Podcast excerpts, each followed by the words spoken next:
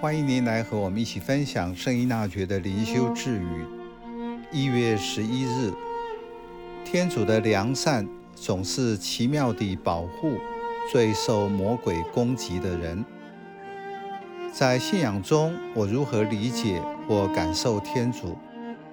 如何在经验中逐渐认识天主的本性？人的理智有限，天主的全能无边。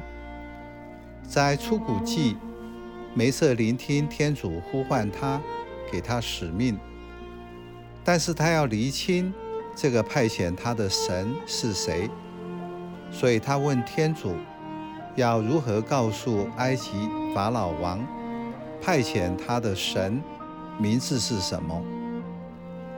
天主知道人无法完全懂得他的奥秘，所以给梅瑟一个不是名字的名字。我就是我。这句天主的良善，圣依纳爵要表达的是天主良善的本性。那个我以卓绝的功夫保护受魔鬼最恶毒凶猛攻击的人。换句话说，魔高一尺，道高一丈。人在受到考验，尤其是严重的诱惑时，必须要坚持信德。若望福音记载，耶稣在临别赠言中告诉门徒，他会派遣护卫者到我们这里来。这个护卫者不是保镖的护卫，而是保护和安慰者。耶稣说：“圣神要指正世界关于罪恶、正义和审判所犯的错误，而且这位真理之神来时，他要把我们引入一切真理。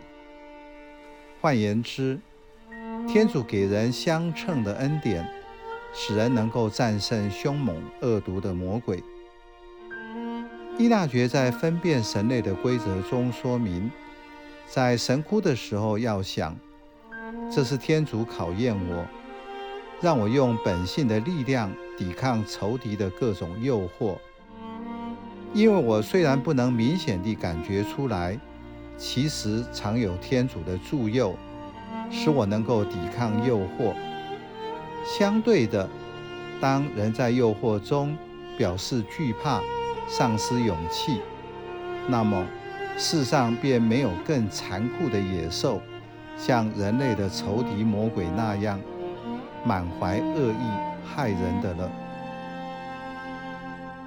圣保禄面对魔鬼强烈的攻击时，他要求主移除这一根刺。主对他说：“有我的恩宠为你够了，因为我的德能在软弱中。”才显出来，而且由天主生的那一位必保全他，那恶者不能侵犯他。